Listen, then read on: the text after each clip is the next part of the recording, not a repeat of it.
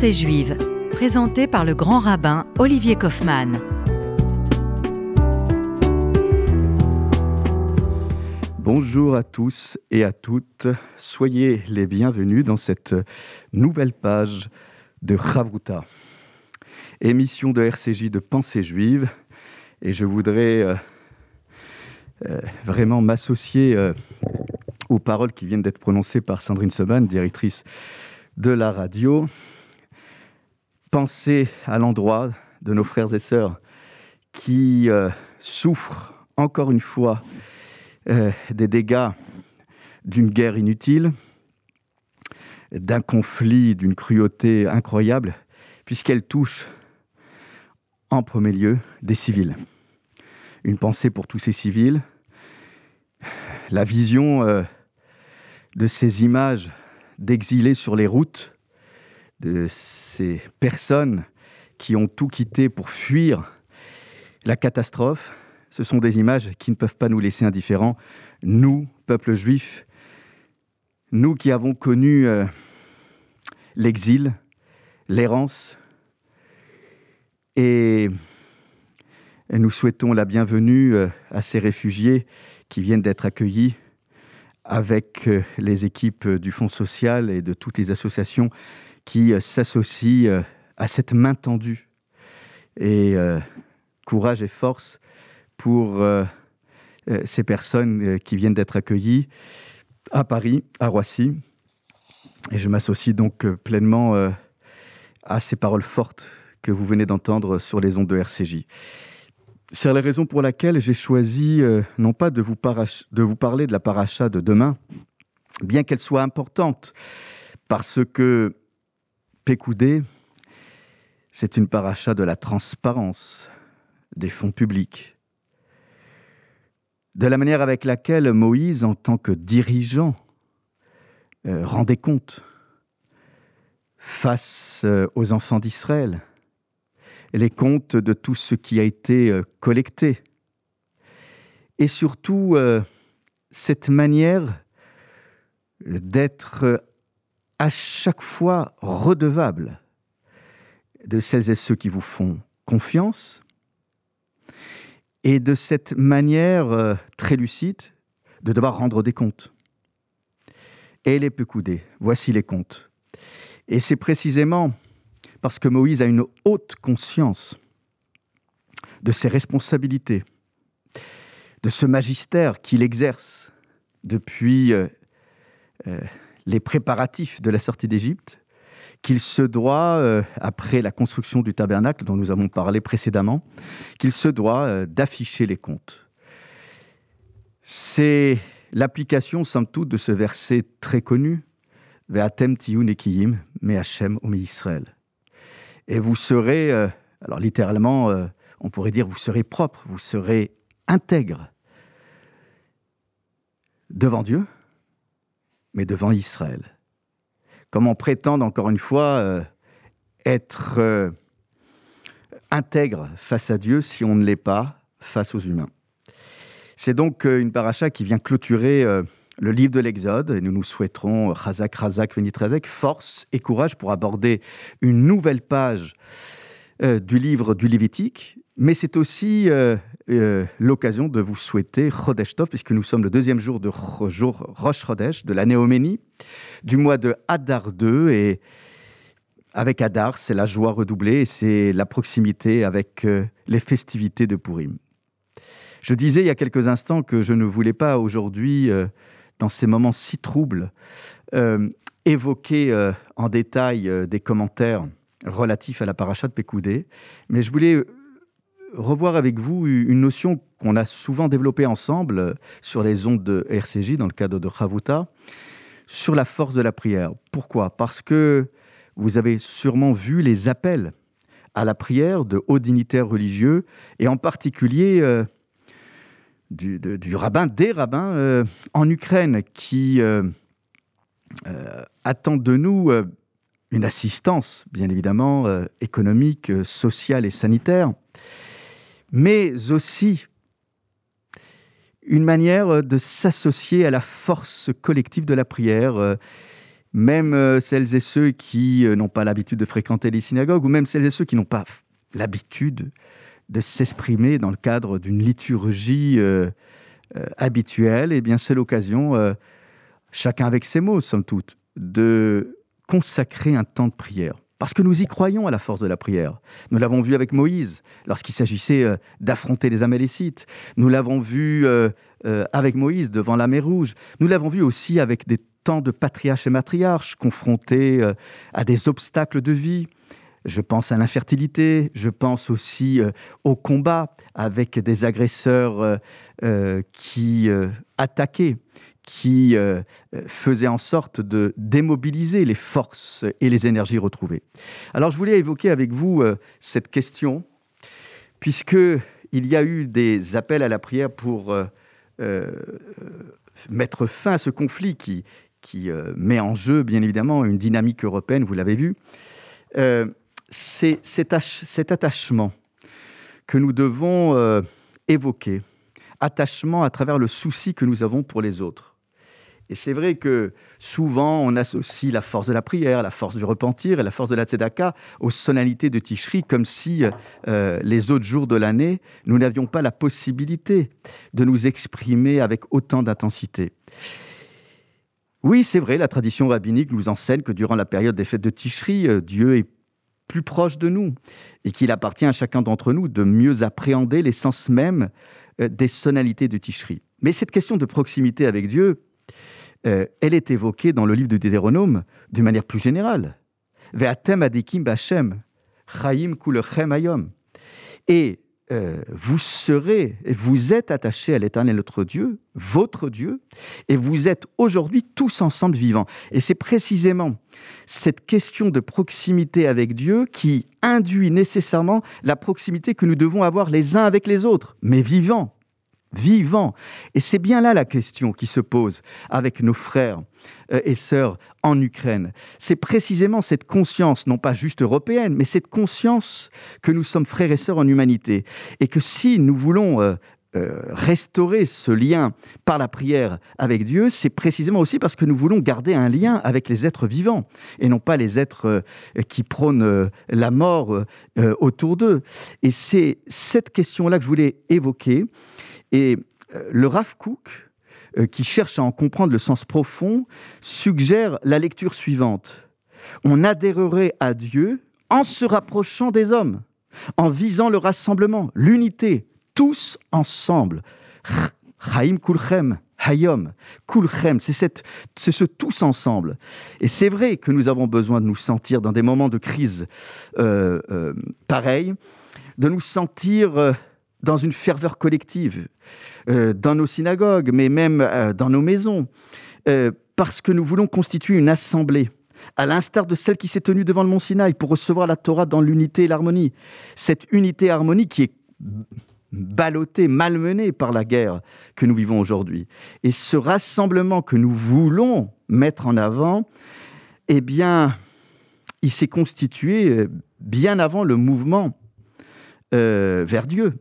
Il est le fruit d'un élan formidable vers autrui, chacun se préoccupant à l'époque du Sinaï, de la place de son voisin face à la montagne. Chelek fait, dit le commentateur euh, italien, rabbinique italien, le Sforno. C'est Chelek fait, c'est se préoccuper de, de, de, l'emplacement de l'autre. Et quand nous voyons tous ces exilés sur les routes, s'entasser dans ces trains qui n'arrivent pas dans ces gares en Ukraine, ce sont des images qui ne peuvent pas, encore une fois, nous laisser indifférents. Et c'est cet exemple-là que nous devons avoir à cœur de, de, de, de mettre en avant. Le premier exemple de dvékout, d'attachement à Dieu, c'est précisément s'attacher au sort euh, de celles et ceux qui se retrouvent menacés par un conflit euh, violent, euh, et cruel. Alors nous allons nous retrouver juste après la pause musicale pour pouvoir approfondir cette question.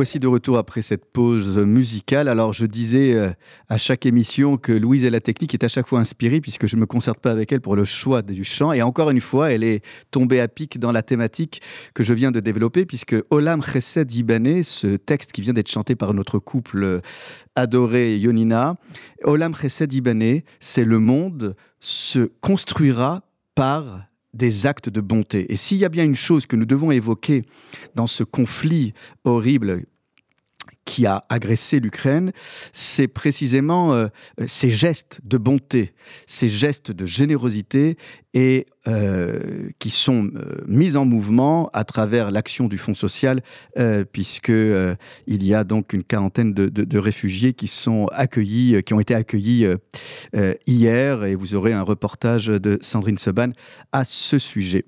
Alors, qui peut prétendre euh, à cette prière dont je parlais il y a quelques instants. Est-ce qu'il faut euh, absolument euh, répondre à des critères de religiosité ou à des critères particuliers?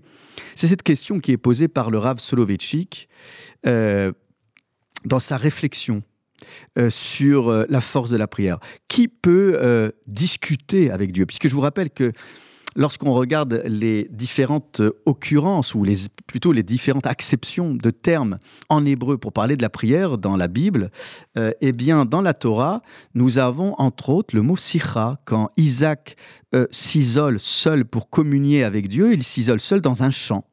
Euh, la souar bassadé, dit le texte. Alors, dans la traduction de la Bible du rabbinat, il était question de méditation, mais dire littéralement, ça veut dire il est venu discuter. Alors, il est tout seul. Parler seul, c'est pas facile, euh, même si on se retrouve en communion avec la nature. Donc, les rabbins se demandent quelle est la nature de cette prière? Alors, dans le Talmud, on parle de la prière de Mincha de l'après-midi. D'autres disent que euh, Isaac était en train comme de jardiner, de travailler la terre, une manière pour lui de travailler sur lui-même, selon le commentaire d'Abravanel. Et puis, euh, d'autres parlent de méditation. Voilà, donc ici, qui euh, peut prétendre être apte à s'associer euh, à cet élan, à cette ferveur dont je parlais, dans le cadre de la prière, de cette relation verticale, eh bien, pour le Rav Soloveitchik, il est évident que seul un individu capable de se déconnecter de tout ce qui pourrait faire obstacle à cette relation verticale, toute personne qui prendrait distance avec ce qui fait entrave, avec ce qui pourrait euh, abîmer notre corps et notre esprit, serait capable de s'associer à cet élan vertical. En somme, tout ce qui s'apparenterait à des actes de cruauté, des actes de corruption et d'injustice nous rendraient inaptes à ce sentiment de ferveur liturgique. J'en veux pour preuve que si nous demandons souvent aux enfants de chanter des morceaux de prière, c'est précisément parce que nous savons que la haleine des enfants exhalée ainsi euh, va supporter le monde. C'est le fondement même dont nous parlions euh, il y a quelques instants à propos de la reconstruction du monde. Eh bien, ici, ce que veut dire le Rasolovichik, c'est que euh, il y a un monde intérieur, le monde de la prière, qu'il faut se créer. Et il ne se crée pas comme ça euh, euh, ex nihilo. Il faut véritablement s'installer avec des étapes progressives. Comment rencontrer Dieu?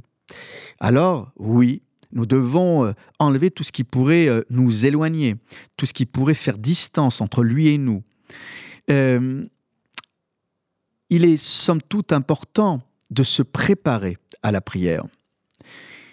Pour le Rav Soloveitchik, Dieu serait à l'écoute d'une prière à condition qu'elle soit le fruit euh, d'un cœur ouvert de l'humain qui prendrait distance, qui serait capable euh, même de regretter euh, certains égarements sur une vie parfois trépidante, perturbante et troublante, et euh, de pouvoir euh, aspirer à une délivrance. Cette délivrance de tout ce qui pourrait polluer l'esprit serait de bon augure pour annoncer une délivrance ultime.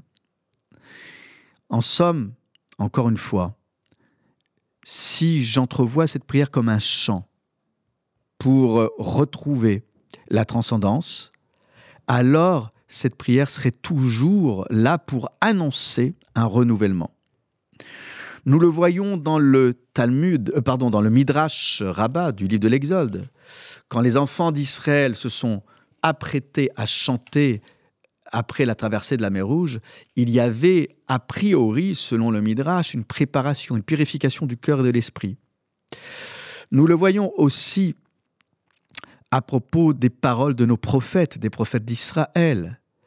Euh, quiconque euh, a euh, les mains souillées par le vol ne pourrait pas ne pourrait pas prétendre à rencontrer Dieu par la prière. C'est la raison pour laquelle nous avons l'habitude de faire des ablutions de nos mains sans bénédiction, certains ont l'habitude, euh, au sortir je veux dire, du monde extérieur et lorsqu'on rentre à la, synagogue, de symboliquement se purifier les mains. Oui, le prophète Isaïe, au chapitre 11, dit euh, lorsque vous allez vous apprêter à tendre vos mains, parce qu'en fin de compte, ce sont nos mains ouvertes à l'intention de Dieu, eh bien, euh, si encore une fois vous avez vos mains remplies de sang, pour reprendre l'expression du prophète, alors je ne peux pas vous entendre, je ne peux pas vous écouter, je ne peux pas prêter attention. Dans les moments où nous sommes en pleine détresse, à l'instar de ce conflit guerrier que nous vivons aujourd'hui, eh bien, euh, cette prière est là précisément pour euh, mettre à distance le de la méditation, tous ces moments de violence, et pour tendre nos mains vers Dieu et vers euh, euh, nos frères et sœurs. Oui, Maïmonide le dit lui-même dans ses lois, euh, qu'il y a une mitzvah pour lui de crier notre détresse, de faire retentir les trompettes qui annonçaient l'alerte au temps biblique lorsque le peuple d'Israël était dans le désert et même après. Lorsqu'une telle tsara, une telle détresse vient sur la communauté des humains, vient sur la communauté juive en particulier, eh bien, il y a véritablement, là encore, urgence. Et cette urgence, ce sont ces mains tendues dont je parlais en début d'émission, mais ce sont aussi ces mains tendues vers Dieu. Oui, nous lui rappelons aussi ses responsabilités, comme nous allons nous rappeler nos propres responsabilités. Vous aurez donc compris, mes chers amis, que à travers ce commentaire, euh, eh bien, malgré euh, les maux de la guerre qui nous malmènent, nous devons être des héros et des héroïnes dotés d'une force singulière pour faire montre d'une quête profonde et inlassable de justice et d'humanité. Face à l'inhumanité et la cruauté, nous devons être encore plus humains. Et ces gestes, le plus petit geste d'humanité, viendra, j'en forme la prière, viendra réparer ce monde bien animé par la folie des hommes. Je vous souhaite un Shabbat de paix, je souhaite un Shabbat euh, de sérénité et de sécurité pour celles et ceux qui ont été accueillis aujourd'hui en France ou ailleurs, et pour celles et ceux qui sont encore en plein cœur de ce conflit. Je vous souhaite très sincèrement, pour ce Shabbat Pécoudé, un Shabbat de sérénité. Shabbat Shalom. Au revoir.